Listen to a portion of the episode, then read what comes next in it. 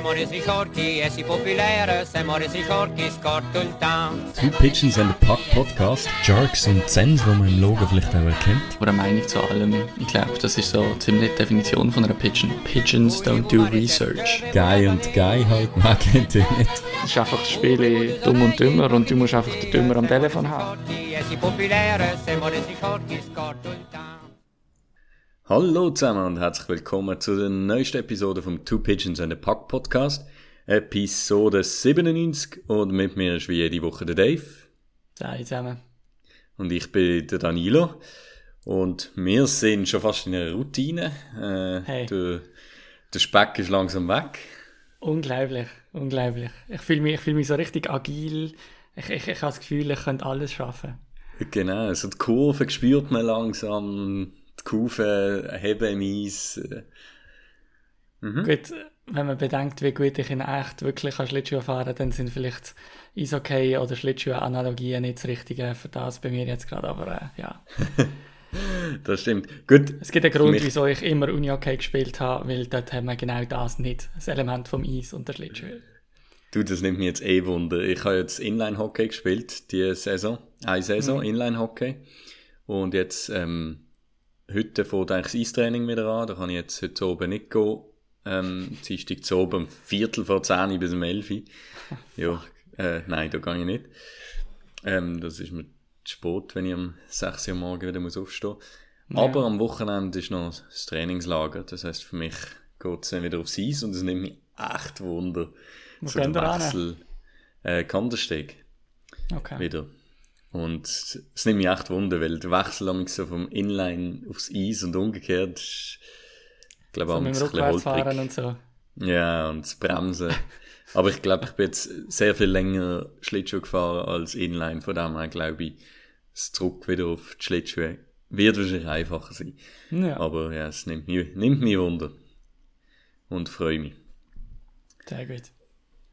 Ja, ähm, genau. Wir werden heute äh, weitermachen in unserer so ein bisschen Vorschau. Wir werden heute äh, die Metropolitan anschauen und dort so ein bisschen schauen, was gegangen ist bei den Teams und unsere Einschätzungen eingeben, wer da vielleicht Playoffs macht. Völlig ins Blaue raus. Wie eigentlich immer. So kennen wir Genau. uns. Ja. Aber ich würde sagen, wir starten mit dem Altbekannten, unsere Pigeons. Dave, sehr. weißt du? Ähm, ich habe äh, Pigeon ausgesucht, wo erst gerade in der Nacht auf heute, oder in der Nacht eigentlich gestern zu oben, ähm, im, im Rampenlicht gestanden ist. Und zwar hat in der neu gegründeten Frauen-Eishockey-Liga, der PWHL, der Professional Women's Hockey League, ähm, der Draft stattgefunden. Ähm, und dort ist Alina Müller an dritter Stelle äh, zu Boston äh, oder von Boston drafted worden. Das ist insofern auch eine sehr coole Story, nicht nur, weil an Nummer 3 ist sie die erste Europäerin gewesen und auch die einzige Europäerin, die in den ersten zwei Runden drafted worden ist, sondern ähm, weil sie auch einfach äh, bei der Northeastern University äh, College gemacht hat. Das ist, ähm, soviel ich weiß, in Boston selber oder zumindest näher an, an der Stadt, ähm, am Stadtzentrum von Boston.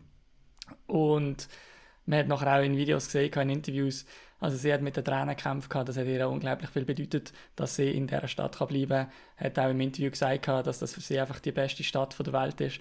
Und ich glaube, das ist wirklich jemand, wo Boston ist einfach so eine Stadt, wenn, wenn du dich voll mit der, mit dieser Stadt und mit den Leuten kannst identifizieren und sie dich auch als einen von ihren annehmen. Und das, den Eindruck, den habe ich auch wenn ich Twitter angeschaut habe, wie die darauf reagiert haben, dass da Lina Müller drafted worden ist von Boston und so. Das ist, das ist einfach, äh, ja, das ist eine, Symbiose, das ist eine Kraft, ein Zusammenhalt. Und ich glaube, das ist in Boston schon sehr, sehr stark. Und ich glaube, für sie eine unglaublich coole Story, dass sie dort äh, ähm, kann spielen kann. Und ich meine, sie hat jetzt äh, die letzten Saisons eben bei Northeastern äh, in der Uni noch gespielt. Ähm, hat aber auch in der letzten WM für die Schweiz äh, in, in ähm, sieben Spielen 10 Punkte gemacht. Gehabt, ist also auch in der Nationalmannschaft absolute Leistungsträgerin und eine der besten Spielerinnen der Welt. Ich glaube, das kann man so sagen. Ähm, vielleicht noch ganz kurz zu dem Entry Draft. es ist ein bisschen ein spezielles System. Ähm, die Liga ist neu gegründet worden und jede Mannschaft hat dürfen drei Signings machen vor dem Draft. Also man hat da irgendwie quasi eine Free Agency gehabt, noch vor dem Draft selber. Ähm, zu dieser Free Agency zugelassen sind, ist aber niemand gesehen, der noch im College ist oder der letztes Jahr noch College gespielt hat.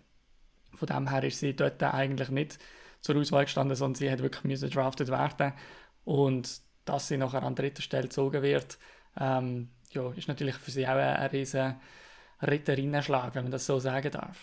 Mm. Kurz eine Frage. Ähm, ja. Es ist ja lange Diskussion gewesen, dort habe ich, ähm, das habe ich noch mitbekommen, dass es lange zwei Ligen gegeben hat im Frauen-Eishockey. Mhm. Also prof professionelle Frauen-Eishockey in Nordamerika. Ja. Und ist das, habe ich es jetzt richtig verstanden, dass die Liga jetzt eigentlich aus, aus dem ganzen Streit da ist beigelegt und die Liga ist jetzt daraus rausgekommen? Ist das richtig? Genau, also die beiden Ligen gibt es nicht mehr.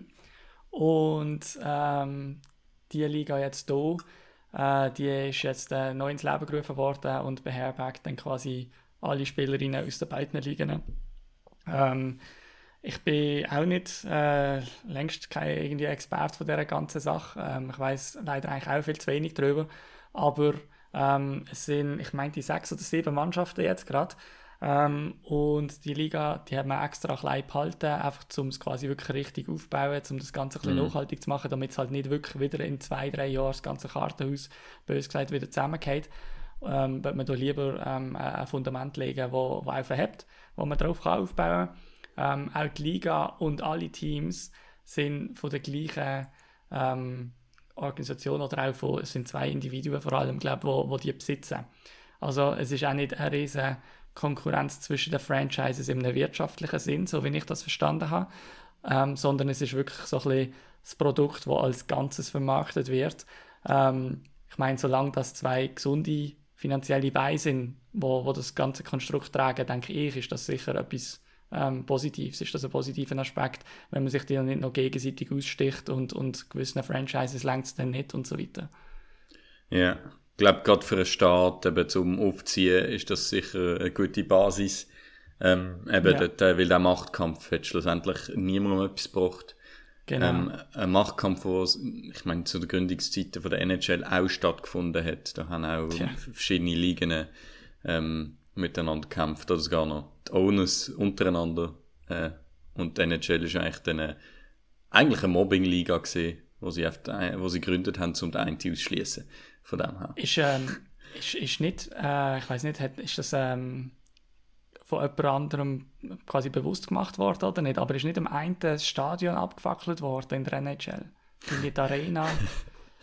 das ich, also wüsste die Story wüsste ich jetzt ja, nicht, aber... Lügen. Ja, ja ich, ich finde das mal raus. Das nehme ich, nehm ich mal als Hausaufgabe mit oder so. Das ist gut. Ich, ich weiß nur noch, dass die NHL wirklich äh, gegründet worden ist eigentlich, sie haben jemanden rauskicken aus der ursprünglichen Liga, der hat nicht rauswählen und er war halt Gründungsmitglied gewesen, und dann haben sie sich einfach beschlossen, eigentlich die NHL ja. zu gründen ohne den. Und, also eigentlich ist die NHL eine Mobbing-Liga. Ja, ich also ein Mobbing-Projekt. Und, und seitdem ist Cybermobbing nochmal eine Runde größer geworden. Genau. Nein, aber freut mich für das Frauenhockey. Die Definitiv, eine, eine, super coole Sache. Kann man die schauen irgendwo? Weißt du das? Ist das... Ähm, äh, Weiß ich bis jetzt nicht. Also ich meine, es ist jetzt gerade auch der Draft und ähm, ich meinte im Januar geht die Saison los. Also das geht jetzt auch noch ein Moment. Ähm, aber äh, also sagen wir es mal so, wenn sie halbwegs gut beraten sind, dann nachher werden sie es den Leuten eher zu einfach als zu schwierig machen, um mal äh, ein Match zu schauen oder zumindest irgendwie so Extended Highlights und so, ja. Ja, gut. Ja, dann äh, äh von dieser Pigeon kommen wir zu meiner Pigeon und es ist, äh, ich glaube, das ist die Silver Pigeon, wo wir haben. Äh, äh, obligatorisch ist schon fast, wo im Podcast immer wieder auftaucht. Ähm, eine ehrenhafte. Und ich glaube, es ist selbstverständlich, wenn die News rauskommt, dass der Jaromir Jager zu seiner 36. Saison ansetzt und sein Comeback gibt bei Ritteri Kladno mit 51 Jahren, dann äh, äh, ist also absolut für TNT Pigeon, Silver Pigeon. Äh, ja, tatsächlich, er hat jetzt das erste Spiel von seinem Club äh, Ritrik Ladno verpasst gegen Olomouc oder so. und wird dann aber für das zweite Heimspiel am Sonntag gegen Dynamo Pardubice wird er dabei sein. Und äh, ja, ich meine, äh, was will man noch mehr, noch mehr sagen? Hey, er ist 51. Bringt auch einen Spengler Cup. Äh, als irgendwie als Importspieler, oh, als Import von einem tschechischen Team, als, als HCD Verstärkungsspieler in Anführungs- und Schlusszeichen. Aber da, da muss doch einfach nochmal einen Spengler Cup. Oder nochmal, ich weiß nicht, ist das schon mal gesehen? Wahrscheinlich nicht, oder? Ich, äh, der Elite-Prospekt sehe ich jetzt gerade nicht. Okay. Ich weiß nicht, ob es das da überhaupt dann angeht. Spengler sollte es zwar schon angeben. Ja, vielleicht, Habe ich jetzt noch nie gesehen. Ähm, aber das wäre natürlich etwas, ja. Und ich meine, die letzte Saison mit 50 hat er in 26 Spielen doch noch 14 Punkte gemacht. Also, ja, Okay. eben, wir wissen nicht wie, aber ich meine, mit 50, du bist doch in, einer, in der höchsten professionellen Hockeyliga von deinem Land. Also, Ja, also er bekommt sicher mehr Gegenwehr, als wenn der Wladimir Putin auf Eis steht und ähm, einmal in diesem Weg fahren. Das, das kann man, glaube ich, schon so sagen, oder? Also die Videos. das ist eine scheuche Vermutung, ja. ja, definitiv. ja. Ja, geil. Ähm, ja, es führt ein bisschen dazu, also zwei Sachen, eben, das, haben wir im ähm, Elliot Friedman, haben, äh, Podcast 32, Podcast, 32 Thoughts Podcast, ähm, hat er das angesprochen in der letzten Episode. Ähm, ja, er ist natürlich der Besitzer von dem Team und er macht sich natürlich auch ein bisschen Sorgen, es ist so ein bisschen ein Liftverein und was ist halt, wenn er zurücktritt? Weil vieles von den Einnahmen und so Sponsoren ist halt an ihn gebunden und das zieht natürlich ein bisschen Verpflichtungen nach. Und ja, das treibt ihn natürlich auch ein bisschen dazu. Plus, ich würde es auch nicht ausschließen, dass er halt, ähm, ich weiß nicht, halt so ein bisschen Geschichte, Gamblen und Geld umgehen, ist jetzt nicht Ja, seine, ja. ich glaube, grosse Stärke von dem her. Was hast du gesagt? nicht. Die wievielte, die wievielte Saison und wie alt ist er? 36. Saison und er ist 51 Jahre alt. Aber mach mal, mach mal ähm, 36. Saison, 51 Jahre, mach mal äh, 51 minus 36, also das ist ja auch crazy. Mit 15 seine erste Profisaison gehabt in dem Fall. In dem Fall, wahrscheinlich mit, ja, wie alt ist er? Wo ist er? Ui, das hat so weit bei Ritteri geladen noch, ja. Ja. Hat er Ja. 88 in der Tschechoslowakei damals noch angefangen. Okay, aber dann ist er gleich schon 20, weil also die Nummer 68 muss ja sein Jahrgang sein, oder? Äh, nein, das 68 ist angelenkt an den Prager Frühling. Ah, logisch, logisch, logisch. Ja. Ja. Für- Da, da sind eben Jersey Numbers und Vertragszahlen Zahlen und so weiter, die sind noch etwas wert gewesen. Da hat man noch können, und nicht einfach so, ich heiße Romagnosi, ich will noch 59'000 mehr zu meinen 9 Millionen und so. genau. Gut, also, ich würde sagen, ähm, wir haben nach unseren Pitchens jetzt eine, eine ganz grosse Story natürlich noch. Die hat sich entwickelt, eigentlich kaum haben wir das letzte Mal quasi das Telefon abgehängt und aufgehört mit dem Podcast. Ähm, und zwar sind dort schon so also die ersten Nachrichten aus Columbus und eben der, der, der berühmte unterdessen Clip von Spit and Chicklets ähm, sind rausgekommen. Äh, für die, die es nicht mitbekommen haben, ähm, Spit and Chicklets, ein Podcast, wo äh, unter anderem von zwei NHL-Spielern gemacht wird, wo durchaus auch äh, sehr zu Recht auch kritisiert wird und so, aber wo halt sehr spielernah ist, hat ähm, die Nachricht äh, rausgebracht dass ähm, der Mike Babcock, neuer Trainer bei Columbus, ähm, wie ich es am Anfang formuliert dass er in Meetings mit Spielern ihr Telefon, ihre Fotos durchgeht. So. Und nicht unbedingt so ein auf, hey, willst du mir ein Foto zeigen? Ja, okay, also gut da, sondern so ein sehr irgendwie unter Druck setzend und irgendwie Mike Babcock kannst du nachher irgendwie auch nicht Nein sagen, je nach Standing, wo du in der Mannschaft hast und so. Also es ist so ein bisschen dubios am Anfang, aber es sind sich einige einig gewesen, dass es wahrscheinlich nicht einfach nur ähm, für alle okay war. Sonst wäre die Story nicht so ähm, quasi ans Licht gekommen. Äh, ja, es ist dann äh, einiges untersucht worden. Ähm, es ist dann ziemlich schnell gegangen, bis der Captain von Columbus, der Boone Jenner, plus der Johnny Goodrow, der gerade an der Players Media Tour in, in äh, Henderson war, bis die gesagt haben, ja, das, das ist passiert. Wir haben äh, bei, bei ersten Treffen mit dem Babcock Fotos gezeigt, aber das ist eigentlich so ein bisschen auf Gegenseitigkeit, kennenlernen und so. Könnte ja alles auch noch gut sein. Klar, auch Columbus und der Babs, glaube haben ähm, äh, ein Statement rausgegeben, haben das alles natürlich auch so ein bisschen, ähm, so ein bisschen soll ich sagen, äh, abgespielt und, und ein bisschen relativiert. Ähm, aber die kritischen Stimmen sind eigentlich nicht weggegangen. Und ja, also es ist dann, äh, es ist dann eigentlich äh, so weit gekommen, bis man noch ein bisschen mehr Infos rausbekommen hat, dass der Babcock dann äh, schlussendlich jetzt hat müssen gehen. Also man hat sich mit dem Team zusammengesetzt und entschieden, dass der Babcock muss gehen. Äh, der Vertrag wird aufgelöst, bevor er jedes Training geleitet hat. Er hat einen hm. Zweijahresvertrag gehabt. Was ich ein bisschen verunsichert bin, ich habe so gelesen, dass der Babcock resigned, also dass er mhm. quasi zurücktritt würde für mich aber auch rechtlich gesehen bedeuten, dass er jetzt der Vertrag, dass der äh, nicht auszahlt wird. Ähm, habe jetzt aber zum Beispiel auch heute oder gestern äh, von einer von den Dangles, habe ich gelesen, Steve Dangle Podcast, und dort äh, hat es aber geheißen, doch, ähm, das Geld bekäme Ich bin jetzt nicht ganz sicher, ehrlich gesagt. Ähm, ja, ist jetzt auch nicht vielleicht das Allerwichtigste an dieser Story, aber für mich hat es eher so gedacht, dass der Babcock jetzt einfach selber auch quasi zurückgetreten ist und entsprechend mm. dann der Vertrag halt auch so aufgelöst wird. Also jemand hat einen Vertrag gegeben, er hat Anspruch auf das Geld, finde ich. Aber, ähm, also ich meine... Gut, wenn du vom, wenn du vom, jo, vom jo, klar, wenn du... Ja, ja, das ist so. Aber ich meine... Ja. ja. Mhm. Ähm, was ich positiv gefunden habe, ist äh, die NHLPA, Players Association, die äh, hat ja einen neuen, einen neuen äh, Leiter an vorderster Front, Marty Walsh. Der ist letzten Frühling gewählt worden. Und der ist dann recht schnell aktiv geworden, hat sich irgendwie auf, eine, auf irgendeine Fliege gesetzt und hat mit ein paar Leuten geredet und so. Also das ist jetzt nicht so ein wie in der Vergangenheit gesehen, wo man irgendwie gesagt hat, jojo, und ich glaube, das wird schon, und ich schicke dir mal ein E-Mail und ich rede mit dem guten Kollegen, der sowieso das erzählt, was ich will hören, sondern das ist recht aktiv gesehen.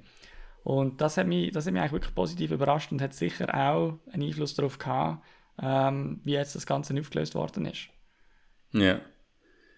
Ja, ähm, vielleicht mein Take, äh, es ist von all diesen Sachen, die ich vom Babcock gehört habe, die Stories, der Chris Chelios, Jan Franzen, Mike Commodore äh, erzählt haben, ähm, habe ich jetzt das, das wenig Schlimmste gefunden.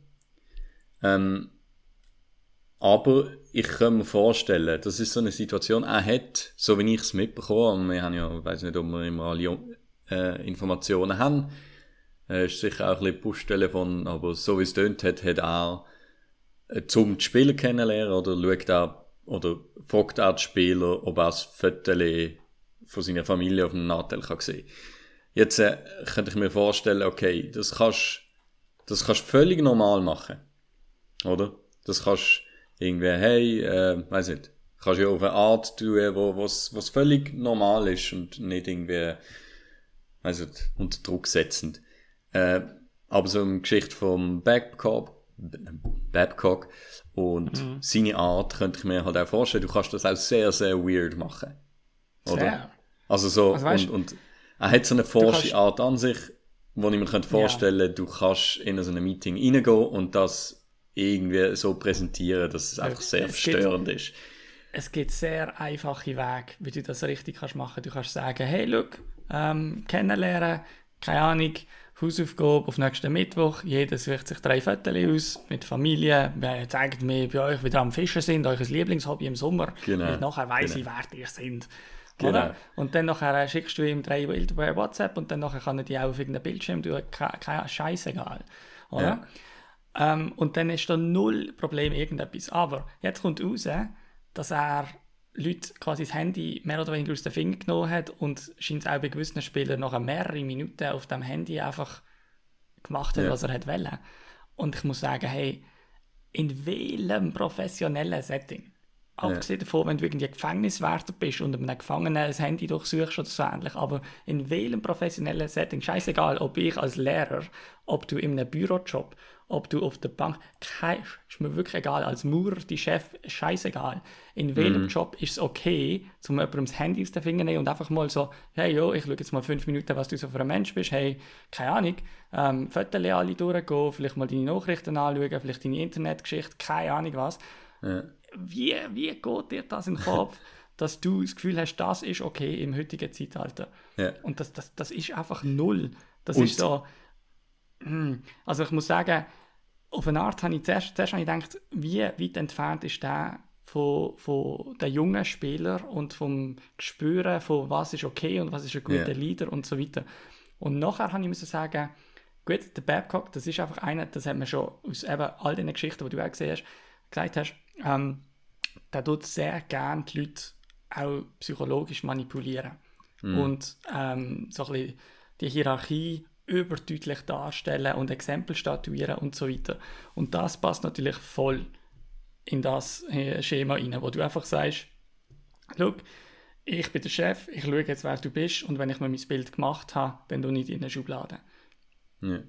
Ja, und auch, ich würde sogar sagen, also weißt du, ja, wenn- wenn es aus der Hand genommen hat, sowieso, also das finde ich, das ist, sollte eigentlich ähm, sehr Common Sense sein, dass man das sowieso nicht macht, also es, es Ja. äh, Gerät von jemandem anderem nimmt man in die Hand, das, also selbst in einer Beziehung finde ich das, ähm, macht man das nicht, da fragt man nach oder nur in speziellen Umständen, wo man das sollte dürfen machen. Ähm, aber nein, ich finde schon vorher, also weißt du, allein ähm, nach Bildern fragen auf deinem Nachteil, finde ich schon, weißt du, wenn du, eben, Johnny Goodrow hat seine Familie, hat vielleicht Familienfotos in der Hof, ich meine, der hat vielleicht weniger Probleme, um das zu zeigen. Aber irgendein 21-Jähriger, der Single ist und vielleicht noch Flausen im Kopf, dem sein Nachteil sieht vielleicht Ja. schon mal auch ein bisschen anders aus und dass der Natürlich, wahrscheinlich weniger okay. Dass der Hemmungen hat, um das dann zu zeigen, ähm, Ja. finde ich Und Auch außerdem stellt er dem, dem Johnny Goodrow stellt er eine andere Frage, anstatt einem Jungen, wo er denkt, okay, ähm, hat er schon verstanden, dass ich will, dass er Tag und Nacht nur an sein Okay denkt und keine Ahnung was. Also weißt, er geht ja auch nicht gleich um mit jedem. Und, und die Hierarchie, die ist auch nicht ähm, fix mit jedem Spieler und Trainer gleich, sondern wenn du halt Leader hast in einer Mannschaft, der, der kann nicht, der kann nicht äh, ein Boone Jenner, der kann, der, der kann der nicht so ähm, quasi in Schranken weisen, dass der Boone Jenner nachher keine Lust mehr hat zum Eishockey zu spielen. Also das hat er ja gemacht mit anderen Spielern in anderen Orten, aber das kann er sich in Columbus dort jetzt so nicht leisten. Aber einer, der jetzt so auf der Kippe steht, da kannst du das Machtgefühl voll ausspielen. Wenn der nicht nach deiner Pfeife tanzt. Ja, sorry, AHL, ganze Saison. Und Ja. ja, Und ich vor, habe nachher hat ja keine, gedacht- er hat ja keine Angst, um die Power Moves eben zu machen. Er hat das bei Mike Nein. Modeno gemacht, wo er, sie, äh, wo er ihn benched hat vor seinem, was, 500. Spiel oder so. Ja. Äh, Ja. Oder nein, ich weiß nicht. Ich habe nur, 1000. noch- ich habe nur noch kurz müssen Mike Babcock und äh, Family googlen, weil ich gedacht, wie viele arme Kinder hat er? Weil ich meine, wenn du einen Spieler schon das Handy wegnimmst, ich will gar nicht wissen, was für Tracker dort laufen bei denen in der Familie. Ähm, und äh, ja, also Alexandra, Taylor und Michael III, äh, mein lieber Beileid. Ich nehme an, die haben entweder keine Handys oder die Handys werden gespielt, dann gerade dem Vater oder keine Ahnung was. Aber also wenn du das im Beruf so handhabst, kann ich mir nicht vorstellen, wie das in deinem Privatleben aussieht. Das geht mir auch nicht an, aber ich habe es trotzdem gedacht. Ich habe nur gedacht, oi, oi, das kann nicht gesunde Dynamiken haben daheim. Ja, und man kann jetzt sagen, ja, äh, irgendwie überreagiert. Ich finde es, nein, ich finde es nicht überreagiert. Ich finde es, es ist nicht okay. Ja, es ist nicht, ich finde es ist nicht die schlimmste Geschichte, die von ihm rauskommt, aber das will noch nicht Ja. heißen. Ähm, aber ich denke auch, hey, du bist eigentlich, du, du kommst wieder zurück in die Liga, du hast die Track Record und alle Augen sind auf dir. Du kannst dir jetzt einfach nicht Natürlich. mehr leisten. Und da musst du dann nicht umheulen. Das ist, das hast du dir selber zu verschulden mit, mit all dem, was du halt über die Jahrzehnte gemacht hast. Du musst es nicht umbrillen. Und dann Nein. Ich meine, Ja. es ist ja auch, es ist ganz klar. hat er auch nicht gemacht, er hat noch nicht wegen so, ja, ja. Wenn du wegen so Vergehen deine vorherigen Jobs verloren hast und in der Kritik gestanden bist und jetzt im College bist, go, go die Jungen bloggen und jetzt kommst du wieder in den NHL, da musst du dir bewusst sein, dass du eine andere äh, Umgangsweise erfahren wirst, je nachdem, was dein Verhalten ist, im Gegensatz zu irgendeinem, der keine Hintergrundgeschichte hat. Mm. Und das ist nicht unfair, sondern bei dir muss man auch einfach schauen, weil man weiß, was passiert, wenn, weil man weiß, was passiert ist und man gibt dir die Chance und das ist deine Rehabilitationschance gesehen und ich habe es geschrieben auf Twitter, ich habe gesagt, Look, ich würde jetzt nicht, weiß ich, wie viel Geld darauf wetten, dass er nie mehr NHL-Coach wird, aber bitte, lasst dann nicht mehr NHL-Coach werden. Was sagt das aus über potenzielle Junge oder auch, oder auch Ältere, die einfach ihr Leben lang Assistent, Assistent waren, ich jetzt von Coaches, mhm. ähm, also potenziell junge Coaches, die NHL-Trainer werden oder äh, jemand, wo einer, der seit 30 Jahren Assistent ist und an der Bande steht.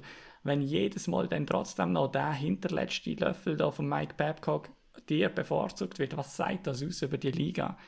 Das heißt, die haben ein Telefonbuch mit drei Nummern, eine davon ist jeweils frei und da nimmst du nachher wieder dir am Banden an. Sorry, aber das ist einfach auch ja. nicht mehr professionell genug.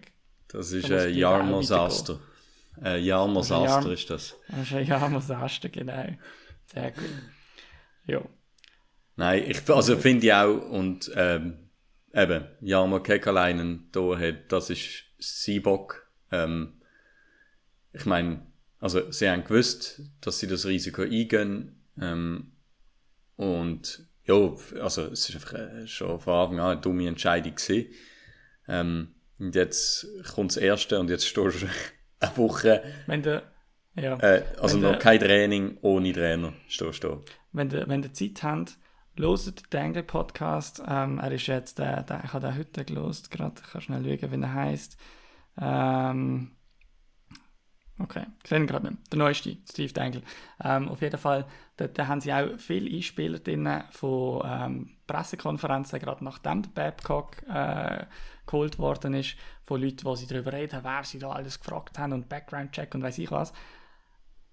Super, wie sie das alles zusammengeschnitten haben, um einfach zu zeigen, wenn du die richtigen Leute fragst, die dir das werden erzählen, was du willst hören, dann nachher hast du keine Probleme im Leben. Aber mhm das ist nicht professionell. Und darum, ja, das Management, oder besser gesagt, die Besitzer von Columbus haben sich jetzt nochmal hinter eine Kecke gestellt und so weiter. Aber, ähm, ja, also ich meine, boah, ich, ich hätte ich es gesehen mit dem. Wenn, wenn du so, ja, egal. Wenn du so sagst, dass du da irgendwie alles richtig gemacht hast und Background-Check und Interviews und weiß ich, dann entscheidest du dich einfach irgendwann dafür, dass du mit deinem Namen auch ein bisschen bürgst für Mike Babcock, einmal in einer professionellen Art und Weise, dass wenn der seinen Job nicht mehr hat, dass du dann deinen auch nicht mehr hast. Ja. ja. Gut. Jo. Äh, zu, zu Columbus kommen wir noch mal ganz kurz später. Aber genau. Ich glaube, ich glaub, ja. Wir sind jetzt 27 Minuten drin. Äh, ich würde sagen, ich glaube, wir kommen mal zu unserer. Äh, aber zuerst einmal zu unserer Umfrage. Wir haben eine Umfrage gemacht zur letzten Episode. Äh, wer äh, in der Central in Playoffs wird kommen. Ähm, dort hat am meisten Stimmen hat Dallas bekommen, dann Colorado. Ich glaube, die zwei sind relativ sicher von unseren Zuhörern reingewählt worden. Und dann auf dem dritten Spot äh, tümmelt sich St. Louis mit 16% von der Stimmen und dann Minnesota und Winnipeg, wo jeweils noch 12% von der Stimmen bekommen haben. Genau, 0% Chicago und Nashville 4 hat, glaube ich, eine Stimme bekommen. Und Arizona ist gar keine, habe ich nicht als Option rein da. das habe ich ja geil gefunden, ja. Ja gut, Aber mein Chicago jetzt, hä? Dings hat schon einen Hattrick geschossen, jetzt im ersten Preseason-Game da im Rookie-Camp. Ähm, der Conor Bedard, von dem her. Stimmt. Und ich habe noch gesagt, der schießt irgendwie 22 Goal und macht 50 Punkte, aber ja, no, ich, ich glaube mich doch gerne eines Besseren belehren. Also. Gut. Aber Können starten wir in unsere neue Division ja. mit dem Metropolitan, oder? Genau. Ja, Carolina Hurricanes, würde ich sagen, starten wir. Mhm. Äh, die sind, äh, letzte Saison sind sie erst in der Metropolitan geworden. Äh, sehr gute Saison. Sie haben dort äh, 113 Punkte gemacht, gehabt, locker in die Playoffs reingekommen. Äh, in den Playoffs sind sie dann in der ersten Runde auf die New York Islanders getroffen. Die haben sie 4 zu 2 besiegt. Sind dann äh, auf New Jersey Devils getroffen, haben dort auch 4 zu 1 sehr souverän weitergekommen. Und dann in den Conference Finals ähm, wundersamerweise gegen Florida einfach kein, kein Stich gehabt. Ähm, 4 zu 0 untergegangen, Sweep. Ähm, ja, ein bisschen wieder erwartet ist dann Florida dort in Finale gegangen. Bitter Ende für Carolina gesehen. Äh, ich meinte zwar, die Spiele sind relativ, das wüsste ich jetzt nicht mehr auswendig, aber ich meinte noch, oder die Spiele sind relativ eng gesehen. Aber, ähm, ja, vielleicht, vielleicht liege ich auch komplett falsch in meiner Erinnerung. Gut möglich. Ja. Keine Ahnung, ich weiß es einmal nicht mehr. ja, was haben Sie so, wie sieht das Kader momentan aus? Äh, sie haben doch äh, ein paar äh, längere Verträge mit Sebastian Aho, ähm, Jesperi Kotkaniemi hat auch einen längeren Vertrag.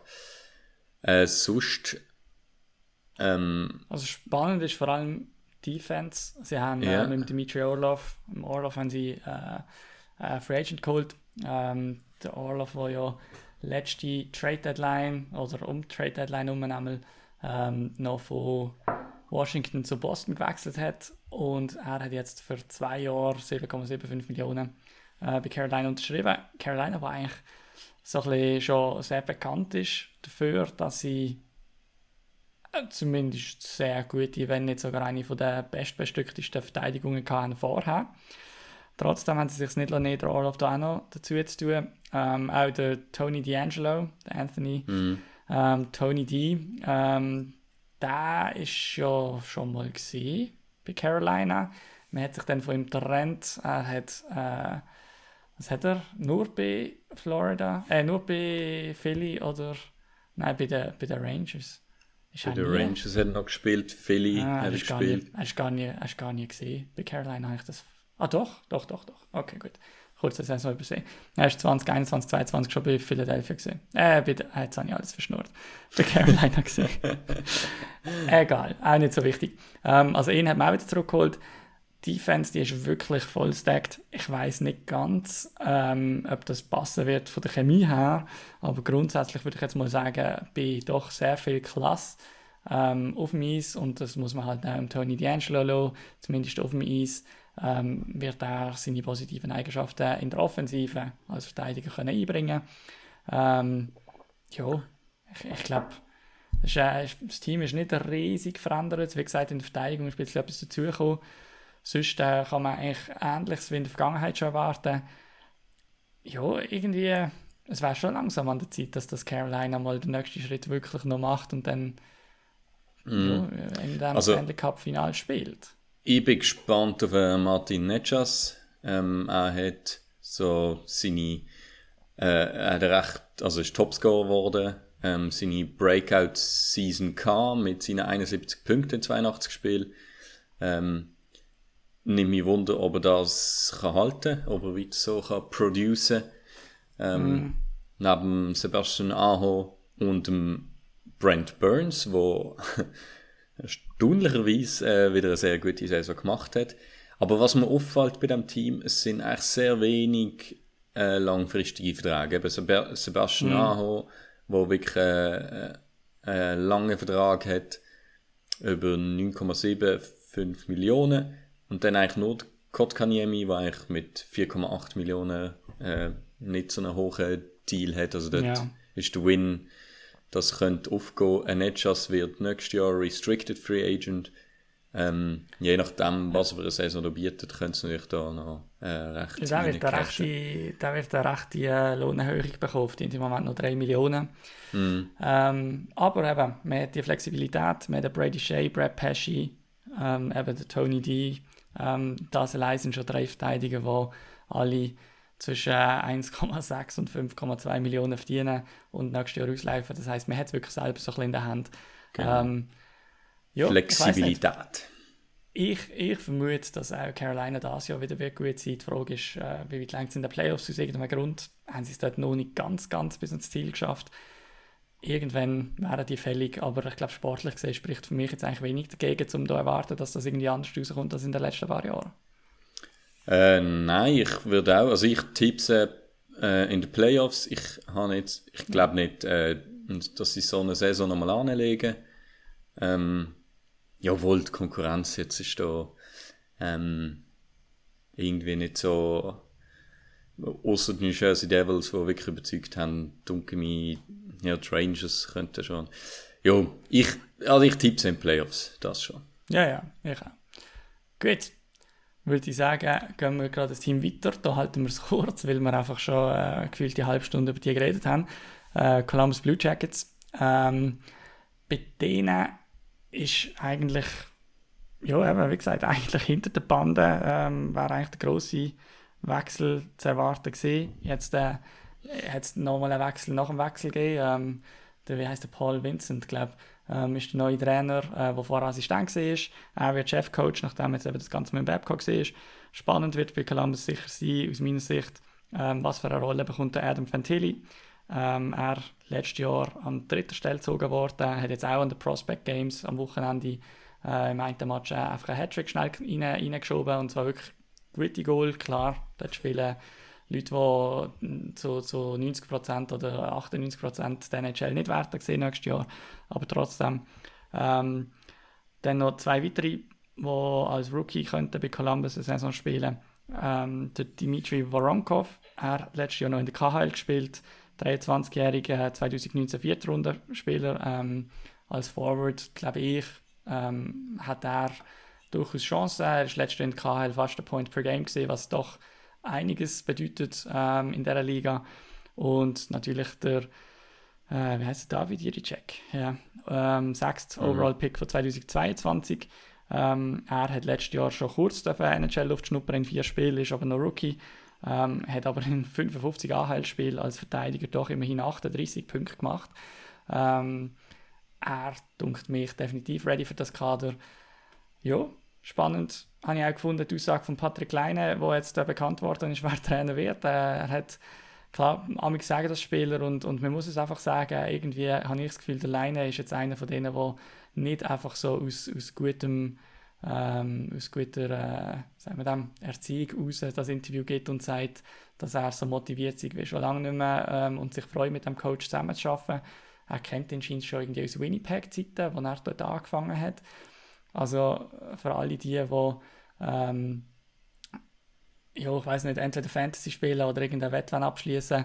Äh, ich glaube, der Patrick Leine könnte eine von seinen besseren Saisons haben in der kommenden Saison. Einfach, wenn er sich wohlfühlt, das ist für mich so ein Wohlfühlmensch. Wenn er sich wohlfühlt, ja. dann, dann trifft er und wenn nicht, dann läuft gar nicht. Also zu, muss man noch sagen, letzte Saison hat er, er ist halt recht viel verletzt und er hat die letzten mhm. zwei Saison jetzt bei Columbus also die letzten drei Saison hat er eigentlich, nein, die letzten zwei Saison hat er nur 56 bzw. 55 Spiele gemacht. Ist dort aber beides mal eigentlich ähm, Point per Game gesehen fast. Ja. Ähm, von dem her einmal 26 Goal, einmal 22 Goal. Also er ist eigentlich, er, ja. er, spielt schon sehr gut. Er ist einfach noch nicht irgendwie healthy oder weiß nicht, was da das Problem Columbus, ist ich glaube, Columbus wird keine Strecke verrissen. Sie werden nicht ganz am Ende der Tabelle sein, das sicher nicht. Ich glaube, sie werden nicht ganz im Playoffs mitspielen. Aber Patrick Leine schießt mm, knapp über 35 Goal, sage ich. Also ich glaube, der geht ab das Jahr. Mm. Ich denke auch, also es äh, zeigt das alles nach und wenn jetzt noch der Coach stimmt, dann äh, könnte ja. ich mir vorstellen, wenn er gesund bleibt, dann sehen wir, äh, also eine Redemption. Genau. Nein, eben es eigentlich nicht, weil er eigentlich jetzt gut ja. gespielt hat die letzten zwei Saison. Ja, schon, aber nach dem Karrierestart halt und die, die ständigen Vergleich mit dem Austin Matthews und so weiter, das hat er schon ja. noch ein bisschen etwas Gutes zu machen auf eine Art und Weise. Ja, dann würde ich sagen, wir kommen zum nächsten Team. Äh, mhm. Swiss Devils, New Jersey Devils. Äh, letzte Saison Zweiter der Metropolitan wurde. Äh, knapp hinter Carolina, eigentlich nur ein Punkt. Ähm, sie haben dort einen massiven Winning Streak gehabt, das, äh, weiß nicht, ob du das noch weißt. Saison, oder? Ja, das ist doch, äh, ja. Also irgendwie, wirklich crazy, irgendwie 15 ja. Siege am ja. Stück oder irgend sowas. Äh, genau, es sind dann auch in Playoffs gekommen. Ähm, ja, dort äh, leider, äh, wo habe ich es da? New Jersey, ähm, nein, die erste Runde haben sie nicht bestanden. Dort sind sie auf die Rangers sind sie getroffen. Ja. Derby. Akira Schmid. Genau, das ist ja, äh, genau, hat sie dort äh, aus der ersten Runde rausgehaxt. Äh, Mhm. 4 zu 3 gegen die Rangers in einer sehr umkämpften Serie. Auch noch in meinen, alles in meinen Erinnerungen natürlich. Völlig präsent. Ähm, und dann in der zweiten Runde sind sie dann aber in Carolina gescheitert. Äh, 4 zu 1 in der Serie. Ja, ich glaube, ich habe das Gefühl, dort, ähm, dort liegt noch ein bisschen mehr drin. Die haben ein grandioses Team zusammen. Eben mit Timo Meyer jetzt äh, sehr viel lange Vertrag. Also Timo Meyer äh, 8,8 Millionen. Da der Jack Hughes hat einen langen Vertrag, 8 Millionen. Äh, Jasper Bratt, äh, Nico Higier. Aber da steht, das Core steht. Und ähm, Dougie Hamilton, hinten sind sie auch abgesichert, Siegenthaler, Ja, ich äh, finde es sehr Hughes, spannend. Äh, Ja, also spannend finde ich eigentlich vor allem zwei Sachen. Das eine ist, ähm, Tyler Toffoli hat man mhm. geholt nach der Saison per Trade ähm, von Calgary. Er hat noch ein Jahr Vertrag. Für mich ist er ein Spieler, der extrem gut, also wie sagen wir, versatile, va- variabel einsetzbar ist. Und ich glaube, das ist in einem Team wie New Jersey sehr, sehr wertvoll, weil ich glaube, New Jersey ist grundsätzlich sehr stark, aber New Jersey ist auch ein Team, wo ich glaube, mal ist die dritte Linie on fire und dann schießt der Dawson Mercer Goal um Goal, dann ist mal die erste, dann mal die zweite. Also ich glaube, gerade so ein bisschen auch Inputs setzen oder mal neu einen neuen Impuls reinbringen, das kann dort durchaus wertvoll sein. Ähm, und äh, Tyler Toffoli ist natürlich super für das. Also den kannst du mal, den kannst du mal im ersten Powerplay bringen, dann längst du mal nicht ins erste Powerplay, dann bringst du mal in die erste Linie, kannst du in den zweiten, den dritten, was auch immer. Ähm, und ich meine, er hat auch letztes Jahr als einziger, also nicht als einziger wahrscheinlich, aber einmal als einziger von den grossen Namen wirklich äh, eine super Saison gespielt bei den Flames. Ähm, ist Topscorer gewesen bei den Flames, wenn ich es recht in Erinnerung habe. Und ja, also das ist die einzige eine Story, wo, wo mich bei den Devils vor allem interessiert. Und das andere sind die beiden jungen Verteidiger, die könnten ins Kader reindrücken. Die Frage ist ein bisschen, ähm, ja, ob es beide können schaffen oder ob es klar ist, schafft nur einer. Ähm, und das sind, wie du schon gesagt hast, Luke Hughes, der letztes Jahr in zwei NHL-Spielen schon ein bisschen hat können zeigen was er kann. Ähm, hat in diesen zwei Spielen auch noch gerade einen Overtime-Winner geschossen. Gehabt. Ähm, Das war echt das Instant gesehen. Ja. ja. Ähm, also gut, zwei Regular Season Games und dann noch drei Playoff-Spiele. Okay, Ja. also quasi fünf, fünf Spiele. Ähm, und dann noch der Simon Nemec, Simon Nemec, der ähm, ja, letztes Jahr, äh, wenn ich es doch, 2022, letztes Jahr an zweiter Stelle ähm, overall drafted worden ist und letztes Jahr in der AHL in 65 Spielen 34 Punkte gemacht hat. hat. Ähm, eine Liga, wo es doch schwer ist, äh, eben auch zum Punkt machen, gerade auch als Verteidiger. Und ich glaube, theoretisch zumindest wären die beiden ready. Stellt sich ein bisschen die Frage, sind die ready und man bringt äh, irgendwie in ein drittes Pairing oder einen ins zweite, einen ins dritte oder hat es gar nicht so viel Platz rum. Ich denke, mit dem Hamilton, Marino, Siegenthaler sind zumindest drei, wenn nicht mit dem Colin Miller sogar vier Plätze schon fix vergeben. Dann hast du noch einen Kevin Ball. Also es, es bleibt auf jeden Fall spannend und ich meine, es ist auch ein, ein Luxusproblem. Aber ja, also sicher spannend zum sehen. Ich denke, wir können, wir können die auch so ein bisschen abwechseln. Wenn einer mal hot ist, dann nachher spielt er ein bisschen oben und dann kann der andere mal runter. Und ich glaube, ich glaub, da müssen sie sich nicht allzu sehr ähm, unter Druck gesetzt fühlen, sondern können einfach ein bisschen schauen, wie sich entwickelt. Ja. ja, sehr gespannt. Und ich sehe sie ja, auch in den Playoffs wie letztes Jahr äh, zusammen mit Carolina Hurricanes. Ja, Dann, äh, äh, wo wollen wir hin? Nächstes ja Team. den Islanders. Highlanders. Ähm, Genau. genau. Äh, ja, bei den Islanders ähm, für mich vor allem spannend zu sehen, was zeigt ähm, Bo Horvath, wenn er mal die ganze Saison dort ist. Äh, Bo Horvath letztes Jahr via Trade von Vancouver zu den Islanders gekommen. Hat nachher am Anfang, wenn ich es recht in Erinnerung habe, relativ gut ausgesehen, hat nachher aber ein bisschen abgegeben und schlussendlich dann äh, doch in 49, äh, in 30 Spielen bei den Islanders hat er 16 Punkte gemacht. Das ist weniger als die über einem Point per Game Pace und vor allem in 49 Spielen bei den Canucks hat er letztes Jahr 31 Goal geschossen, das ist schon crazy. Ähm, ja, da hat er ein bisschen abgekühlt, aber ich habe das Gefühl, ähm, ein Bo Horvath mit einer ganzen Saisonvorbereitung und so weiter, das könnte nochmal ein anderer Bo Horvath sein, als man da mm. letztes Jahr gesehen hat. Plus zusätzlich äh, ist letztes Jahr ein bisschen die Luft, die Luft dünn geworden, weil der Matt Barzell einfach längere Zeit verletzt ausgefallen ist. Und ich meinte, er ist nachher auf Playoffs noch, ja, er ist auf Playoffs noch zurückgekommen, aber ja, es ist dann nicht mehr ganz, es hat dann nicht mehr so ganz gelenkt. Ich glaube, mit denen zwei von Anfang an und gesund und so kann schon auch noch mal etwas bewegen. Ja, und das, ich, äh, es denke mir, es ist ein Team, wo ähm, durchaus ihre Leistungstage jetzt auch in der Prime haben. Ähm, mhm. Also gerade Bo Horvath, äh, Matthew Barzal, klar, der Anders Lee, äh, ihre Captain, ist mittlerweile auch schon 33. Ja, aber ist ähm, okay. Das aber das ist okay, ja, voll. Äh, ich hatte ehrlich gesagt, ich hätte ihn jünger geschätzt. Jetzt gerade bin ich gerade ein bisschen verschockt, dass er schon 33 ist. Da habe ich irgendwie noch so äh, anders in Erinnerung. Jünger. Ja, ein, oh. ein, Oldie, ein Oldie, der vielleicht noch zurückkommt, ist dann der Zach Parise. Ich glaube, er, äh, also er hat keinen Vertrag. Ähm, bei ihm stellt sich die Frage, ob er äh, noch zur Mannschaft kommt oder nicht. Ich glaube, er hat schon mal so ein bisschen angedeutet, dass wenn er nochmal eine Saison spielt, dass es auf der Island sein wird oder sonst nie. Von mhm. dem her könnte man dort sicher auch einen günstigen Einjahresvertrag nochmal mit ihm aushandeln, wenn er dann nochmal möchte kommen äh, absolute Stärke der Islanders ist sicher auch im Goal, wo man mit Emilia Sorokin ähm, eine Top-Nummer hat und mit dem Semyon Varlamov einen hinter dran, der einfach auch sicher bei den besseren Backups ist ähm, in dieser Liga. Also ein Goalie-Tandem, das dir wirklich Sicherheit geben Und ich meine, wenn du auf, auf einem stabilen, stabilen Goalie-Tandem kannst du einfach so viel Erfolg aufbauen, da vertreibt es dann auch mal, wenn es der Offense nicht ganz so gut läuft.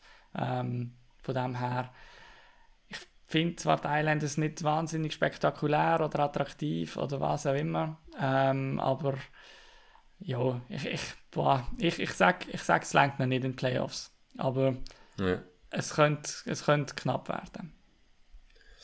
Ähm, nein, ich denke auch nicht. Ähm, ich denke, die Konkurrenz ist da dann doch äh, stark in, in, in der Division. Von dem her, ähm, sehe ich sie nicht in den Playoffs.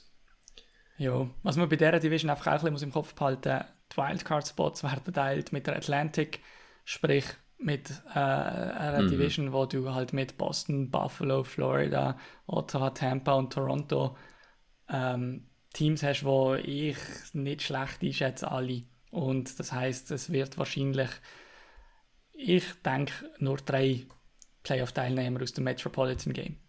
Ja. Dann ähm, bleiben wir so Kreis New York, auch wenn New Jersey nicht, äh, New Jersey nicht zu New York selber gehört, hä? Wie, wie sie glaube auch immer wieder behaupten, New Yorker. Ähm, wow, das ist jetzt richtig umständlich äh, umschrieben. New York Rangers, ähm, ein Team, das ich immer so tendenziell immer überschätze. Äh, sind, letztes Jahr haben sie es in den Playoffs geschafft.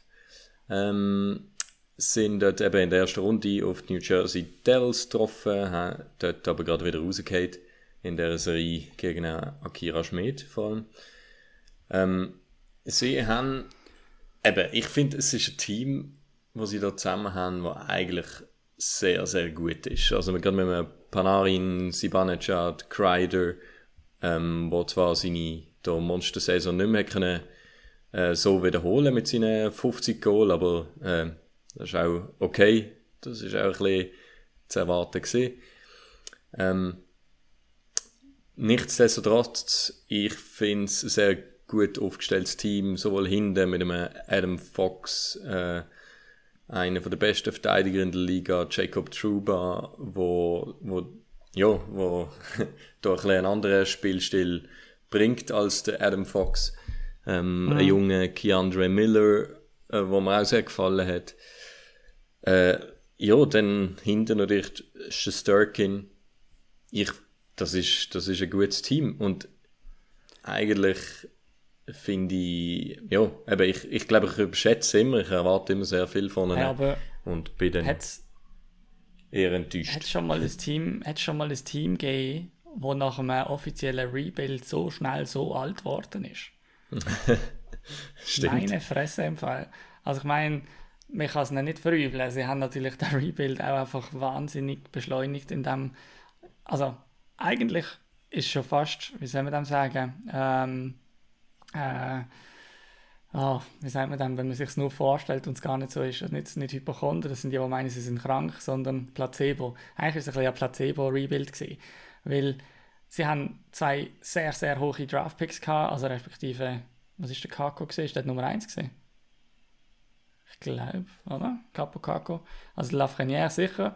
Ähm, und der Capo Kako ist, ah nein, Nummer 2 overall gewesen. Ähm, ja. Also man hat halt mit diesen zwei Picks hat man gedacht, oh, okay, gut, der Rebuild, der geht schnell voran, hat entsprechend auch irgendwie die Leute geholt und so. Ähm, schlussendlich hat man den Rebuild wirklich sehr, sehr schnell, sehr schnell, äh, sehr weit vorangebracht. Ähm, hauptsächlich auch mit einem Mika Zibanejad, der seine Prime absolut gefunden hat, mit einem Free Agent äh, Jamie Panarin, mit einem Chris Kreider, eben, wie du schon gesagt hast, zweiter Frühling und so weiter. Ähm, und jetzt sind es eigentlich ironischerweise die, die man im Rebuild geholt hat, sind so ein bisschen die einzigen, die noch so ein bisschen ihre Leistung schuldig sind. Ähm, mm. Capo Caco und Alexis Lafreniere sind so ein bisschen die, die eigentlich durch ihre Verträge der Mannschaft würden den Platz geben, ähm, um, um eben das ganze andere Kader zu stemmen. Aber wo man eigentlich auch denkt, da müsste eigentlich noch ein bisschen Schießpulver rum sein. Ja. Also, die Kitline. Ja, also es, es hat Stellen, phasenweise hat es gehabt, wo sie zusammen mit dem Philipp Kittil zusammen wirklich gut ausgesehen haben. Aber es muss jetzt einfach noch ein bisschen konstanter werden. Ähm, für mich sind die Rangers das dritte Playoff-Team in der, in der ähm, Division. Äh, neben, äh, was habe ich gesagt, neben Carolina und neben New Jersey. Von dem her die Rangers schaffen mhm. es. Aber ich glaube, wenn sie weit gehen dann müssen die zwei Herren nochmal einen Schritt vorwärts machen. Aber ich, sobald die das machen, ist denen, ist denen ähm, Stanley Cups Limit. Ja, ich muss jetzt ehrlich sagen, da bin ich jetzt zu wenig Insider, ich habe also zu wenig verfolgt, um zu wissen, jetzt, wo, wo die Amix gespielt haben im Line-Up. Ähm, dritte äh, Linie. Äh, dritte Linie. Dann finde ich eigentlich, also Kittil hat 22 Goal geschossen, 45 Punkte. Capo Capo hat 18 Goal, Lafreniere hat 16 Goal. Finde ich in einer ja, dritten Linie, ich meine, das ist schon produced. Ich meine, klar, wenn sie jetzt vielleicht eine größere Rolle, Rolle bekommen im Playoff noch, äh, hat dem äh, Powerplay noch spielen. Ja. Dann, äh, also ich bin nicht sicher, inwiefern die Rangers ähm, sie als dritte Linie, also ich weiß, dass sie viel als dritte Linie aufgeführt worden sind. Es kann sein, dass sie mm. häufig auch Eiszeit haben wie eine zweite Linie und so weiter. Ich denke, es gehört halt schon dazu, dass wenn du ein Kader hast, das schon ein bisschen älter ist, und ich meine, man hat jetzt auch einen Blake Wheeler zum Beispiel noch mit einem Einjahresvertrag günstig können holen man hat Jonathan Quick mit einem Einjahresvertrag günstig geholt. Es werden Leute ausfallen, äh, das ist einfach so bei einem Kader, der ein älter wird, und dann ist halt die Erwartung, dass eben auch mal ein Lafreniere oder ein Kako halt den Job vom Artemi Panarin mal 10 Spiele lang machen kann, ohne dass jetzt gerade irgendwie das Kader halb auseinandergeht. Von dem her ich sehe das Potenzial trotzdem bei den zwei, auch wenn ich einverstanden bin, dass äh, die jetzt nicht komplett Ausfall gewesen wären oder so ähnlich. Ja. Ja, dann würde ich sagen, wir kommen zum. Oder nein, was schon zuerst noch Predictions, Playoffs? Ja, nein. Ich habe ich ha ja, ich ha ja gesagt, ja. Äh, ich auch. wir haben es nicht abgesprochen, aber wir sind, glaube ich, ziemlich ähnlich auf Kurs. Ja. Gut, dann. Äh, ja. Philly. Startest uns in die Philadelphia Flyers rein. Mhm. Äh, Philadelphia, letzte Saison zweitletzte geworden in der Metropolitan. Ähm, ja, nicht in die Playoffs gekommen. Äh, sie haben Mischkov dann drafted an siebter Stelle. Ähm, es ist so ein bisschen ein Team, ähm, ich würde sagen, im Umbruch. Ähm, ich würde jetzt nicht sagen Tank, sie sind nicht am Tanken, aber doch irgendwie so ein bisschen am Retoolen, wie sie das in San Jose so schön genannt haben. Mhm. Ähm, so keine riesen Verträge haben sie. Äh, das höchste ist äh, 6,2 Millionen Vertrag Travis Sanheim. Ein relativ langer Vertrag, noch bis Saison 30, 31. Ähm, ja. ja, ich, ich, ich finde es schwierig zu beurteilen. Ich glaube, sie werden wieder relativ weit oben draften diese Saison. Ja, ähm, ja. Ich glaube, es wird für, es wird für viele Fans, glaube ich, ein Schritt vorwärts sein, einfach weil man ähm, doch einige junge Spieler kann beobachten kann, die auch zum Teil schon einen Schritt wieder gemacht haben. Ähm, sind das zum Beispiel der Owen Tippett, Noah Cates, aber auch Morgan Frost und der Cam York. Ähm, ich glaube, das ist immer gut für eine Franchise oder für eine Fanbase vor allem auch, eben, wenn du nicht einfach wartest, bis die Leute alt werden und dann weg sind, sondern wenn du wirklich siehst, wie die Leute auch sich weiterentwickeln und einen Schritt vorwärts machen. Ähm, außer anderem, äh, außer jetzt habe ich ähm, außer dem kann man auch noch äh, auf äh, zwei, zwei Spieler, die zurückkommen von Verletzungen, zählen, äh, mit dem Sean Couturier und dem Cam Atkinson, wo letztes Jahr äh, zumindest für sehr große Stellen, ich bin nicht sicher, ob der Couturier nicht sogar die ganze Zeit verpasst hat, ähm, kann man wieder im Kader haben und das sind natürlich schon Leistungsträger äh, beim Philadelphia Flyers Team. Genau, also Couturier hat letztes Jahr kein einziger Match gemacht, sollte das Jahr wieder rum sein. Mhm. Das hilft natürlich schon auch, ähm, gerade so einem Zweiwegspieler, da kann natürlich auch der Junge extrem weiterhelfen. Also so Couturier, der doch auch immer wieder mal in einer Selkie-Diskussion auftaucht ist, da können dann einige noch etwas lernen von dem. Ähm, ich meine, ja. sportlich gesehen, die sind am Arsch. Also ja. kann man nicht viel anders sagen. Also Prediction. Prediction, ich würde sagen, viertletzte von der Liga oder so. Ja. Ja, ja würde ich auch mal behaupten. Mischkov kommt er rüber oder nicht? Es kommt darauf an, wie, wie, gut, dass er, äh, wie gut dass immer fake Schnauze im Pass steht und so Sachen. Also ich weiß nicht, ich glaube, ich glaub, Goal sie da nicht. Er hat ja, also das kann man kurz nachhängen, sie haben, ihm, äh, sie haben jetzt irgendwie zu seinem anderen Team, ich glaube auch in der KHL, nicht in der äh, MHL oder VHL, ich komme nicht ganz daraus. Das eine ist quasi eine Juniorenliga und das andere ist die AHL sozusagen. Ich glaube, die MHL ist wie die AHL und ich glaube, er spielt immer noch KHL, aber ähm, bei einem anderen Team jetzt, wo er ein bisschen mehr Einsatzchancen hat, wo einfach ein bisschen weniger hochdotiertes Kader hat. Also wenn er mindestens eine Spielzeit bekommt, ähm, immerhin. Hm. Gut. Dann äh, nächstes Team haben wir Pittsburgh Penguins. Pittsburgh Penguins. Spannend. Ähm, viel gegangen. Sie sind letzte Saison knapp nicht in den Playoffs gekommen. Sie haben sich da mit den New York Islanders um die letzten paar Punkte battlet, Hansted. Das mag ich mich sogar noch erinnern, dass sie es dort äh, in den entscheidenden Spiel dann vergigt haben. Äh, Crosby und Malkins ziemlich sauer gesehen. Ähm, ja, jetzt äh, neuer GM mit dem Kyle Dubas und äh, Senior Advisor, oder ich weiß nicht, was genau für eine Rolle ist, aber äh, der Doug Wilson von den äh, San Jose Sharks. Ein sehr altender Core, natürlich um äh, Crosby und Malkin. Ähm, ja, sie haben Eric Carlson noch können holen, der auch in das äh, reinpasst. Aber es nimmt mich echt Wunder, das könnte klicken. Aber es war wirklich das letzte, das letzte Strohfeuer, das da noch aufflammt.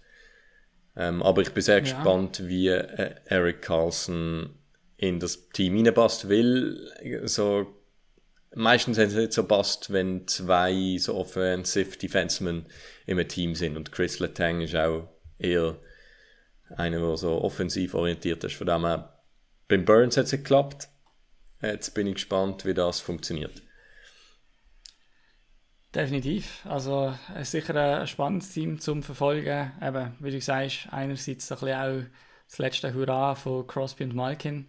Ähm, ich denke, mehr als ein oder höchstens zwei Saisons, wo die äh, sportlich könnten ähm, nochmal Top-Leistungen zeigen, will es nicht gehen. Also jetzt auch einfach in diesem Kader und in diesem Konstrukt.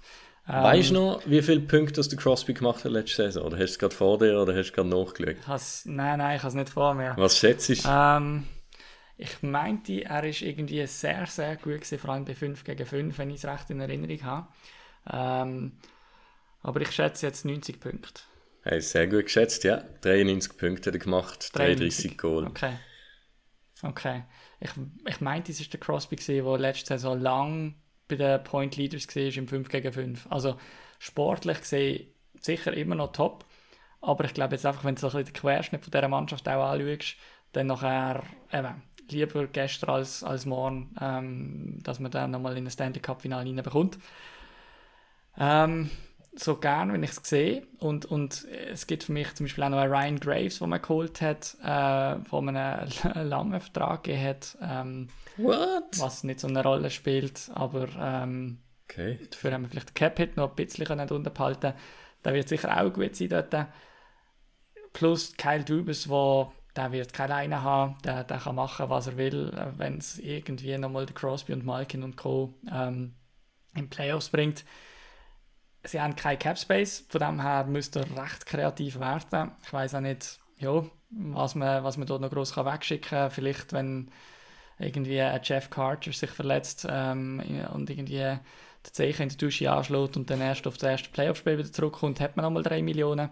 Das kann natürlich immer passieren. Ähm, aber ich sehe es ehrlich gesagt nicht einmal in den Playoffs. Also, und das ist ein bisschen böse und ein bisschen bitter und, und eigentlich will ich es auch gar nicht so sagen, aber ich könnte es mir vorstellen, dass es nicht langt. Ja. Ja, Was meinst vielleicht. du? Langt der Pens? Ähm, ich glaube, sie werden Fringe äh, an, an dem ähm, Wildcard-Spot umnagen. Ähm, Was ich mir würde wünschen, äh, wäre so eine Saison wie Boston letztes Jahr abgeliefert hat. Einfach ein Record-Breaking Einfach eine Record-Breaking Season. Einfach so das letzte 120 Punkte, große Hurra von Crosby und Malkin, was einfach nochmal Crosby zeigen 50 Goal. und dann in der ersten Runde rausgehen.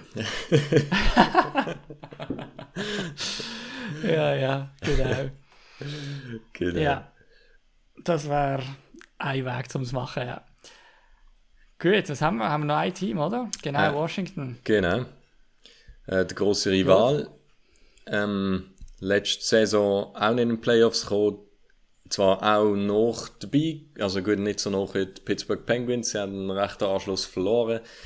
Ähm, sind dann doch äh, 10 Punkte, 13 Punkte hinter dem Playoff-Platz gesehen. Ähm, aber ich glaube, das wird auch nicht Story sein, auch das Jahr nicht. Ähm, Nein, es gibt nur eine Story. es gibt nur eine Story und die heißt Alexander Ovechkin und der Rekord, äh, Ja. wo er am Jagen Zwei, ist. äh, 72 Goal fehlen noch. Ähm, ich wage mich jetzt mal so weit auf den raus, dass es nicht ganz lange wird, nur nächstes Jahr. Ähm, das müsste er doch eigentlich nur noch Powerplay spielen und keine Ahnung was. Also ich glaube auch in einer Zeit, wo es wieder mehr Goal gibt und äh, Pasternak, ich glaube, die 60 geknackt hat letztes Jahr und so, glaube ich nicht, dass der Ovechkin 72 kann schießen in einer Saison. Aber ich traue Ovechkin 45 Goal oder 40 Goal zu und dann äh, wird es schon langsam sehr, sehr machbar. Ähm, ich meine, er hat immerhin noch drei Jahre Vertrag.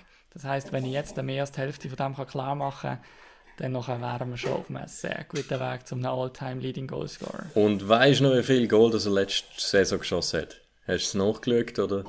Nein, nein, Dann- auch wieder nicht nachgeschaut. Aber ich, ja, ich habe das Gefühl, es sind wahrscheinlich weniger als, ja, zwar, ich sage 37. Hey, du bist gut am Schätzen, es sind 42 gewesen. Er hat die 40 Oh, ja, Goal-Marke schon geknackt mal recht. Und doch auch 75 Punkte gemacht. Also, ähm, ja, Scorer Schon. verliert er nicht. Nein, ich denke, ich denk, wenn, er, wenn er. Das Ziel muss für mich sein, die Hälfte der übrig gebliebenen Goal zu machen. 36 Goal, das wäre gut. Ähm, müsste eigentlich auch drinnen liegen, weil das Team hat aus meiner Sicht eigentlich sonst nicht wirklich grosse Ambitionen. Klar, du, du bist eigentlich in einem Alter, wo du ähnlich wie Pittsburgh noch ein letztes Hurra könntest machen, wenn man Niklas Backstrom, der 38, äh, 35 ist, Ovi 38, ähm, TJ Oshie 36, wir haben Max Pacioretty dazu geholt.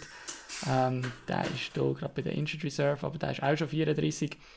Ähm, hinten innen John Carlson 33. Es wäre jetzt schon nochmal Zeit, wenn man nochmal möchte. Aber also, Ja. ich glaube, die werden ziemlich sicher hinter Pittsburgh abschließen. Aber es, wie gesagt, es gibt eigentlich nur eine Story bei, bei den Caps und ja, es ist irgendwie lustig. Ich, ich habe das Gefühl, ich weiß nicht, wie es um denen ihre Prospects aussieht. Ich hoffe sehr, dass sie ein paar Prospects haben, die man jetzt einfach noch nicht so gut kennt. Ähm, weil sonst könnte es dann schon, also irgendwann kommt dann mal die Zeit und dann bist du dann froh, wenn du mal wenigstens vorher ein bisschen gut drafted hast, weil äh, jetzt die nächsten ein, zwei, drei Saisons werden wahrscheinlich nur ein Narrativ geben und das ist einfach, ob der Ovi die Grats noch holt oder nicht. Ja. Gut. dann äh, Ja. würde ich sagen, sind wir soweit. Jetzt sind wir alle auch, ja. Teams durch in das Metropolitan. Äh, jetzt steht noch iDivision dann an zum Schluss. Äh, das Hockey-Mekka werden wir in der nächsten Episode dann ansprechen. Hockey-Mekka Genau. Ottawa. Ähm, wie wir alle wissen. So ist es. Genau. So ist es. Und alle, die etwas anderes behaupten, werden nicht respektiert. Genau. Nein, gut, sonst äh, immer melden, ähm, Rückmeldungen geben, ähm, sind wir immer froh. Und ja, ähm, herzlichen Dank fürs Zuhören. Ähm, soll ich dir jetzt einfach deine, dein Outro nehmen? einfach Ich habe mal kein so umdrehen. Outro, aber kannst du gerne mal probieren. In dem Fall, wir sehen uns in zwei Wochen wieder, wenn wir die Pace können beibehalten Und In ich- zwei Wochen. ähm, in Okay, einer Woche. Okay, okay, okay, gut, gut. Mach ich, mach ich das Auto wieder gestochen. Gut. Hey, also, euch allen noch eine schöne Woche, macht's gut und dann hören wir uns nächsten Dienstag wieder. Ciao zusammen. Eine schöne, ciao, ciao. Hey, I'm Mark Shifley. Hi, I'm Nathan McKinnon. Today we're going to learn about Pigeon. pigeon. A pigeon is someone you don't respect, maybe a bit of a bench warmer. I think what it derived from is kind of the lower end of a bird. It's more of a friendly thing, Pigeons don't do a whole lot. They're kind of just annoying. mostly just a fun way to jab at each other. Best captain in the league, Mario Giordano. Woo! Pigeon. Every guy in the entire NHL has been called a pigeon at least once. JVR. pigeon. Pigeon! We just thought it was the funniest thing ever. I know he enjoyed it. It could go from calling someone a pigeon to a pidge to a pidgey. Someone on the team who uses pigeon a lot would be Nikita Zadorov. He thinks he's uh, Nick Lidstrom, so calls everyone a pigeon. If someone sees like a pigeon on the street, you know, you take a picture of it and send like our team Snapchat group and refer to one of the boys. I think that's always the you know good memory about talking about a pigeon.